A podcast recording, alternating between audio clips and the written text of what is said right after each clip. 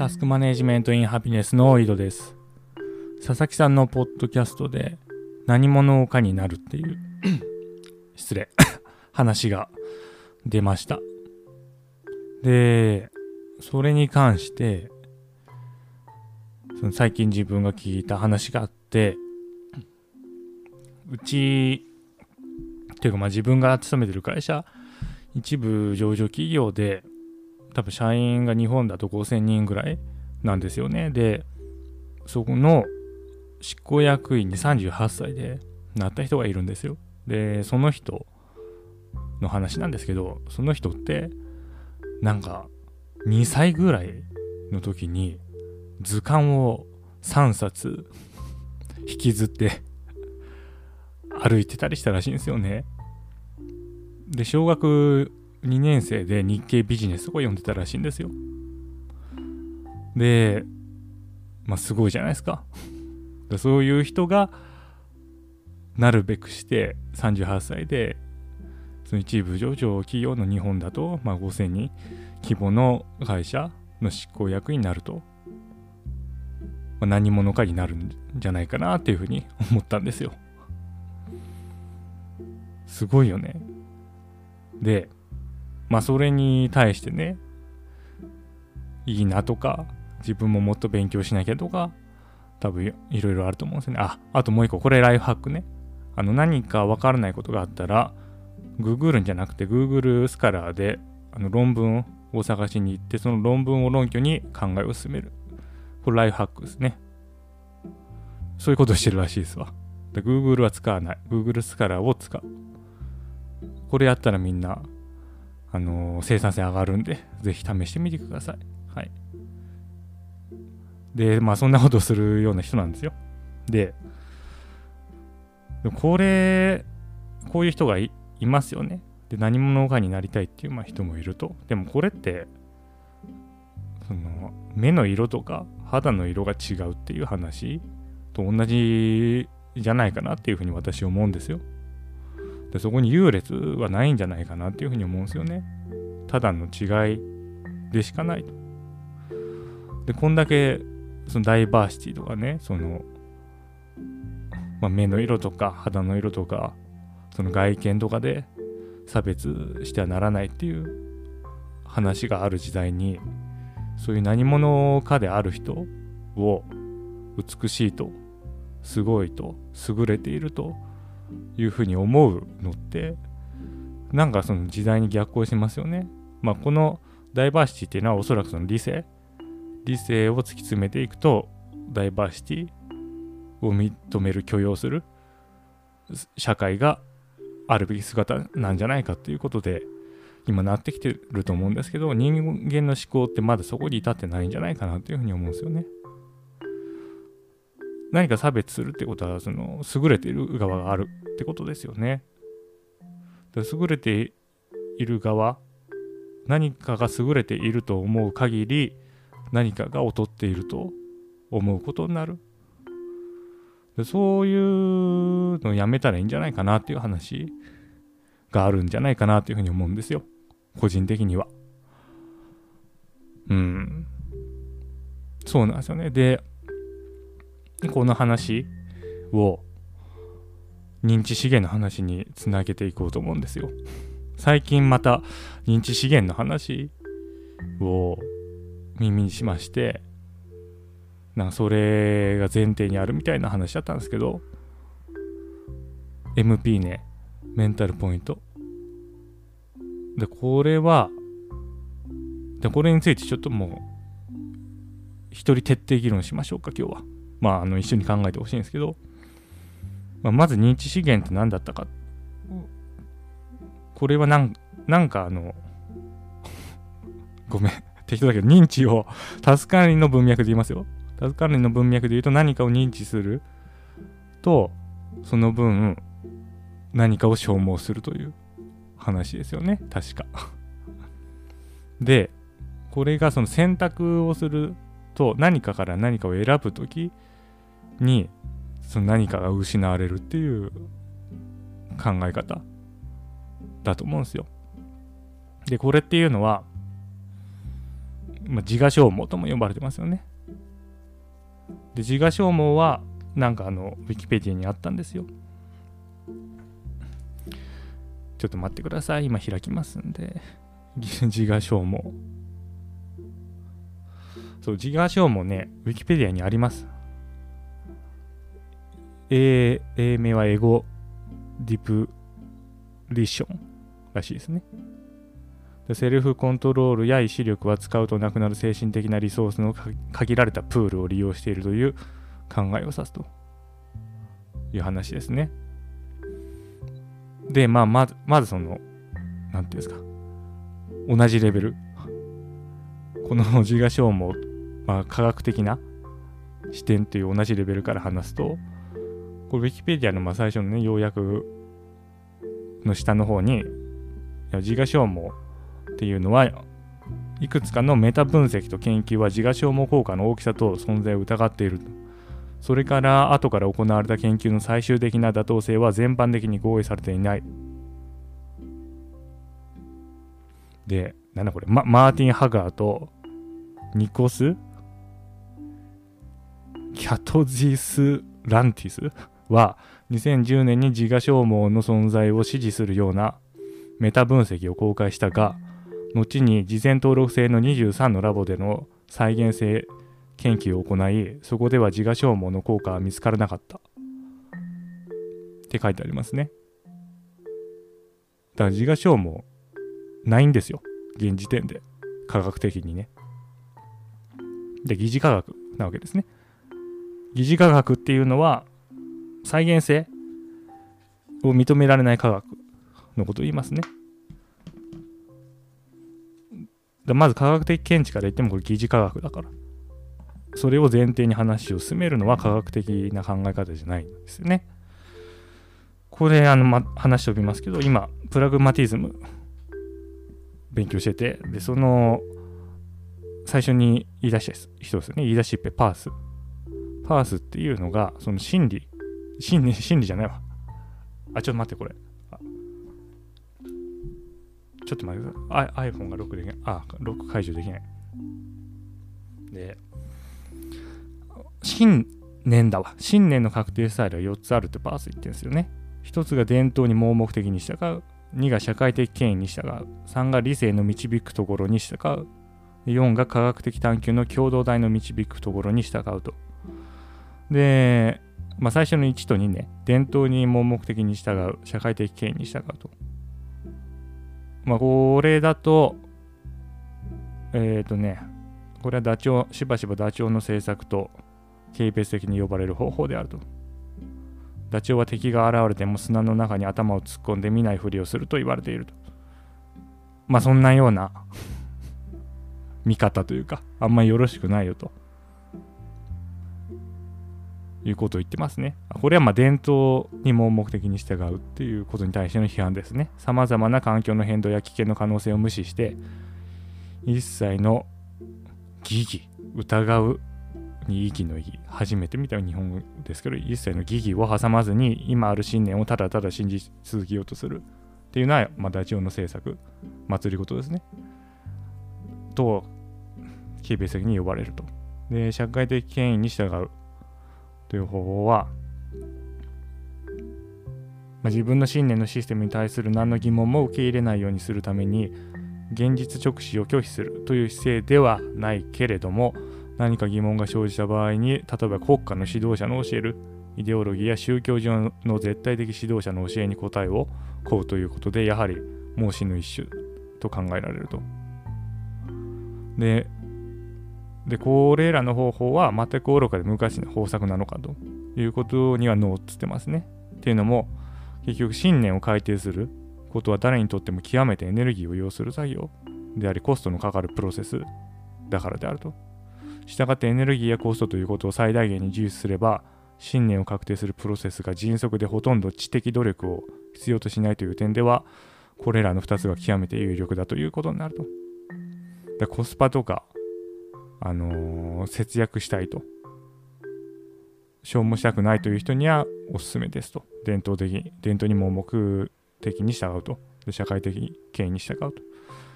で、残る2つはその理性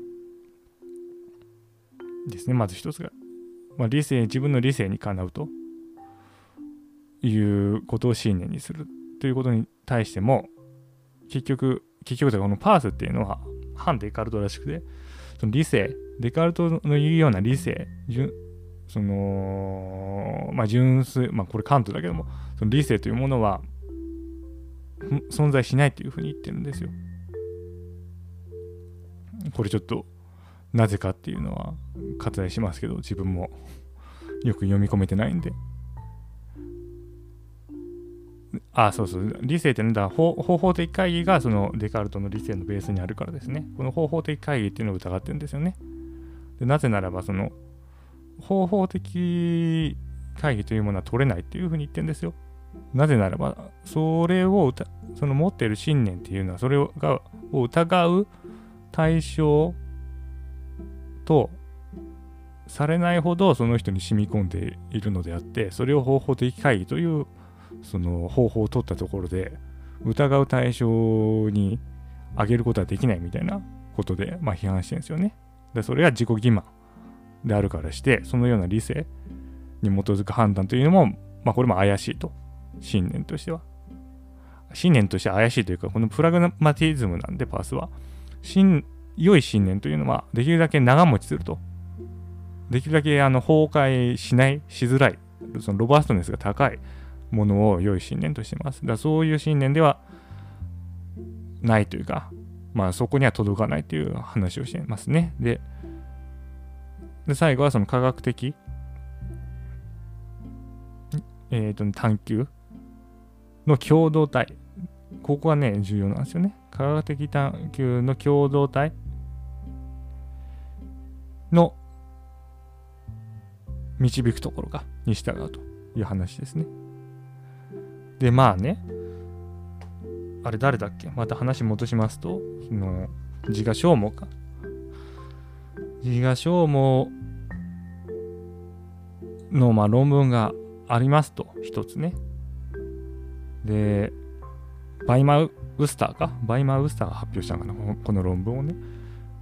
で、それ一個だと、まあ、科学的探求ではあるんですけども、それの共同体の下が、の導くところじゃないんですよね。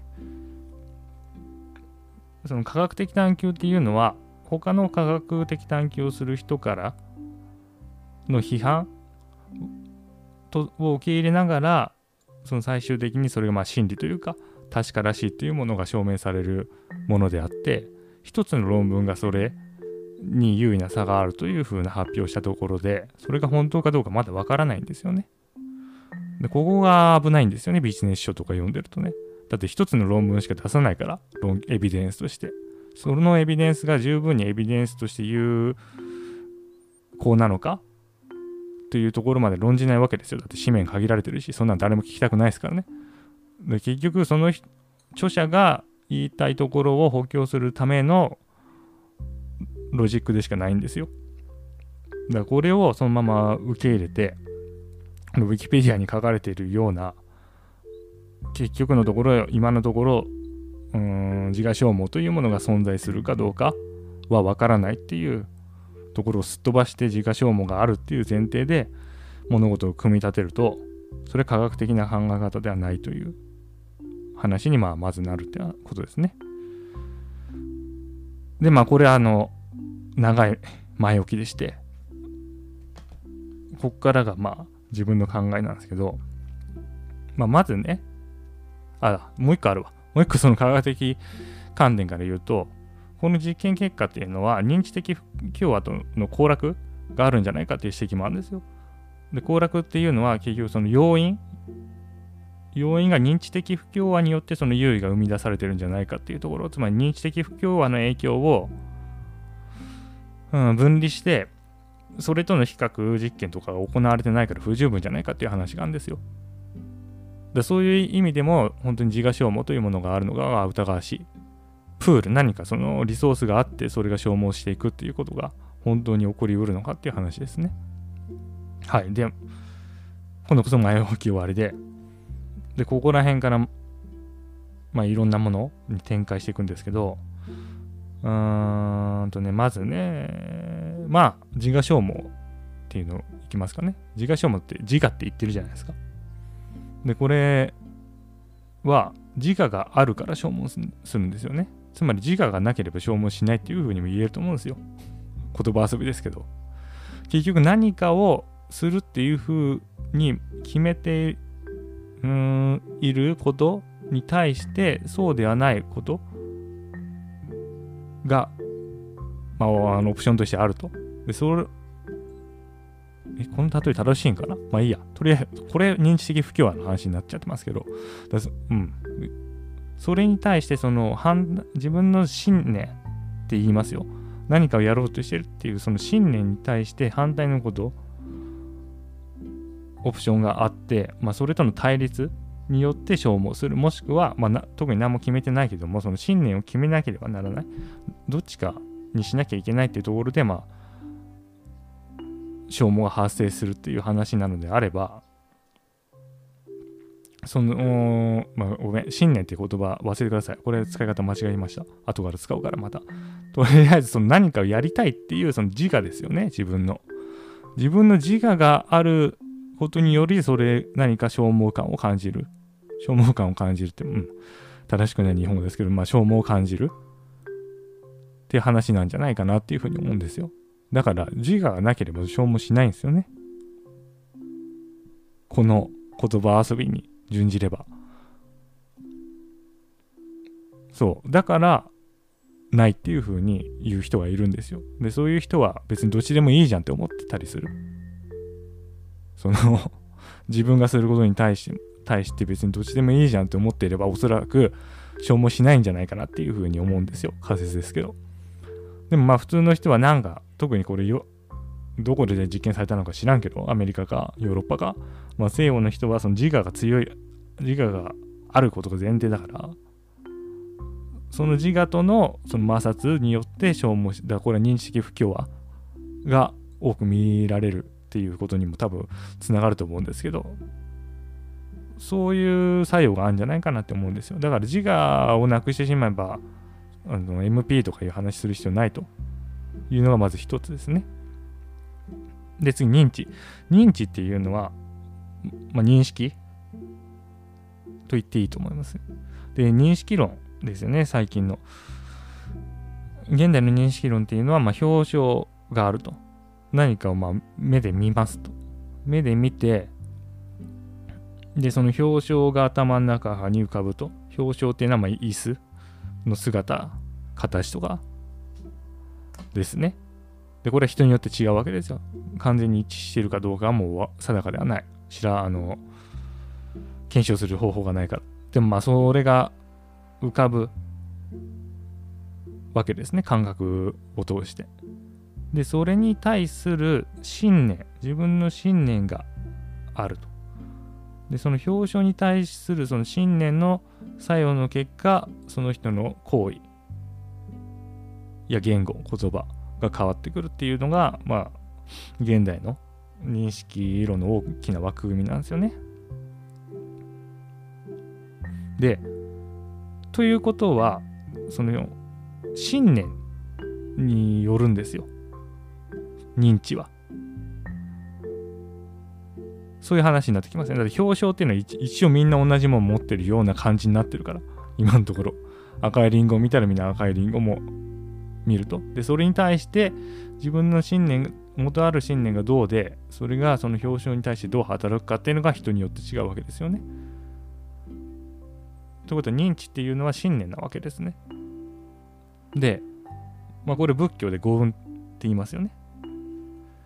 五運っていうのはあの5つの5つの運で、えっ、ー、と、色ですね。色運と、自運と総運と行運と、今度は知識の式で色運と。で、これ5運で、まあ、式っていうのが、さっき言った客観的なその感覚を通して見られる、まあ、表彰ですね。で、10っていうのはそれに対してどういう印象を持つかと。で、そうっていうのは、まあその印象を受けてそのイメージですよね。頭の中のイメージそれに対するま連想というかイメージ。で行運っていうのはそれに対してその意思を行為するどうするかと。いうことを考えててそれが式になると。でこれが認識の式だと思うんです最後あ式っていうのはそのその捉えたものを区別する働きですね。で仏教ではこれ五運って言いますけど五運海空っていう話があるんですよね。で全て一切海空と同じですわ。全ては空なんですよね。ないわけです全て。だから自家消耗もないんですっていう仏教的な回答。これ誰も納得しないでしょうけど。でもこれは結局人の、まあ、認識信念による作用なわけでその信念っていうものは別に何か存在するようなものではないと。何か一つに決まっているようなものではないですよ。だから何かその選択肢があった場合その人の信念によって別にどっちでもいいじゃんと。いう人は自然に決められるしなんだろうなその何か抵抗が生まれないようなえっ、ー、とルールで決めている場合ですね。例えばまあグッドバイブスという他人の依頼にはすぐに答えるみたいなルール。でそれをだからなで思考を通さずに適用する場合もう当然そうだよねみたいな。だここで思考が挟むから消耗するんじゃないかなっていうふうに思うんですよ。なんか A と B のえっ、ー、と何？メリットとデメリットを洗い出して比較してとか言うから消耗すると思うんですよねでそれをしなければ消耗しないんですよだから、まあ一つはさっき言ったように何も決めない。どっちでもいい。その時にまあパッと決めるね。その時に決める。だから何かその自我という個体のようなイメージを持たない。そうするとそれがなんか削られるような感じになっちゃうからね。そうじゃなくても何も決めないで水のようでいるというようであれば何も消耗しないと思うんですよね。まあこれが一つで。もう一つはもう思考を挟まないで決める。で、この二つを起こでいると、その自我消耗、まあ、自我がないから自我消耗もないし、認知資源、その認知の際に、そのなんか抵抗するような信念がないから認知をあの確定させる。信念がないから認知資源というものも減らない。まあそもそも存在しない。っていうようになるんじゃないかなっていうふうに思うんですよね。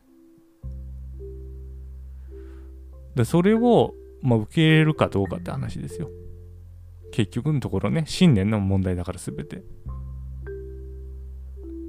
そう。さっきの、だこの自我消耗認知資源という信念で生きるか、そうじゃないかって話ですね。だってもう、結局再現性ないという話に今なってますからね。ウィキペディア情報やけども。でその疑似科学を信念にして生きるんですと。そっちの方が有用だから。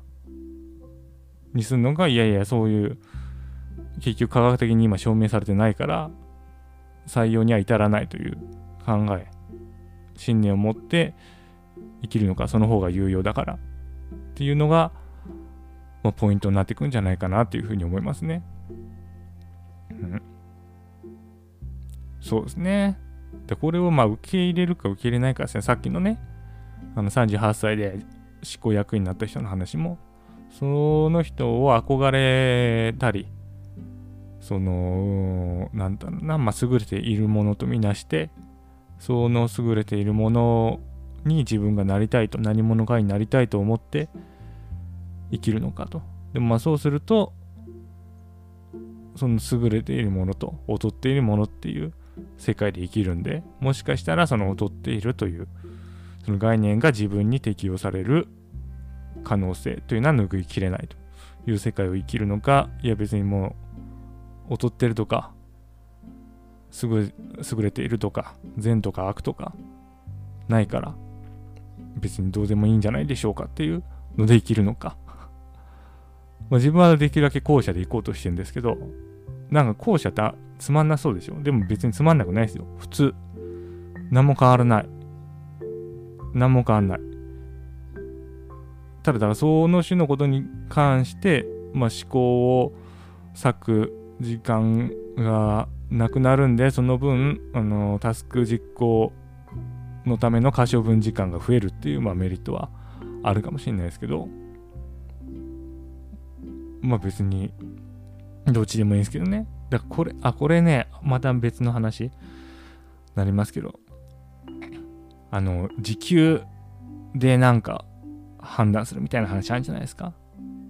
例えば、えっ、ー、とね、まあ、社長ね、社長の1時間と平社員の1時間は時給が違うということで、社長の例えば1分を短縮するために平社員の1時間を使うというのは合理的であるみたいな考え方ね。で、まあこういう考えで会社組織って動いてると思うんですよ。で、それは別に間違ってないと思うんですよね。その、時給というお金っていう考え方で見れば。だから、まあ偉い人も、まあピリピリしたりするわけですよ。その、例えば会議とかでね、今の私みたいなことでダラダラ喋ってると怒るわけですよ。結局何が言いたいんだとかね。いう話になるんですけど、で、これはそういうゲームなわけですよね。その会社の中だったり、その、まあ、お金とか経済性とかいう、まあ、ルール上のゲームなわけですよ。だから言い換えたら、あの、小学校の時に横断歩道を渡る時に、その白い部分だけ足ついていいと。で、白い部分以外に足ついたらワニに食べられるみたいな話と一緒なわけですよね。で、それを、まあ分かってやるか、分かってないでやるかって話ですね。それがゲームだと。それが本当に現実だと思ってやってると、まあ、消耗するんじゃないかなというふうに思うんですよ。で、しかもその仕事が終わってもね、家帰っても、ああ、私がしたあの、なんか不適合のせいで社長の時間を、うん、30秒取ってしまったとか言って、いうことを責めるんじゃないかなって思うんですよ。で、私も、その会社にいたらそのゲームには乗りますよ。乗りますよ。だってそれただのゲームだから、別に30秒、社長の動きが止まったところで、この世界は何も変わらないし、まあ、それが今ある世界なわけですよね。だから、だこういう考えを受け入れるか受け入れないかの話に結局収束してくるんじゃないかなって思うんですよ。その認知がね、信念によるのであれば、結局のところ。で、そこら辺をまどう捉えるかですね。いやいやと。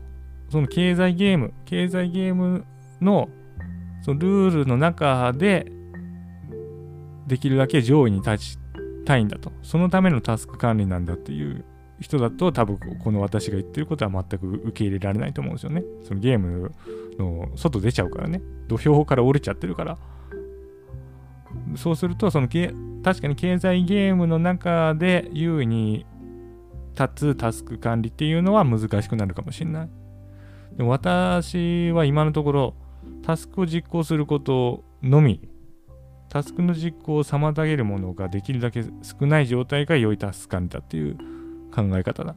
で、タスク管理考えてるんで、で、そうするとさっきの社長の30秒を奪ったからうんなかんだっていうことを考えてるぐらいだったらタスク、なんかタスク実行した方がいいんじゃないですかっていう考え方だから、まあそこはまた相入れないですよね。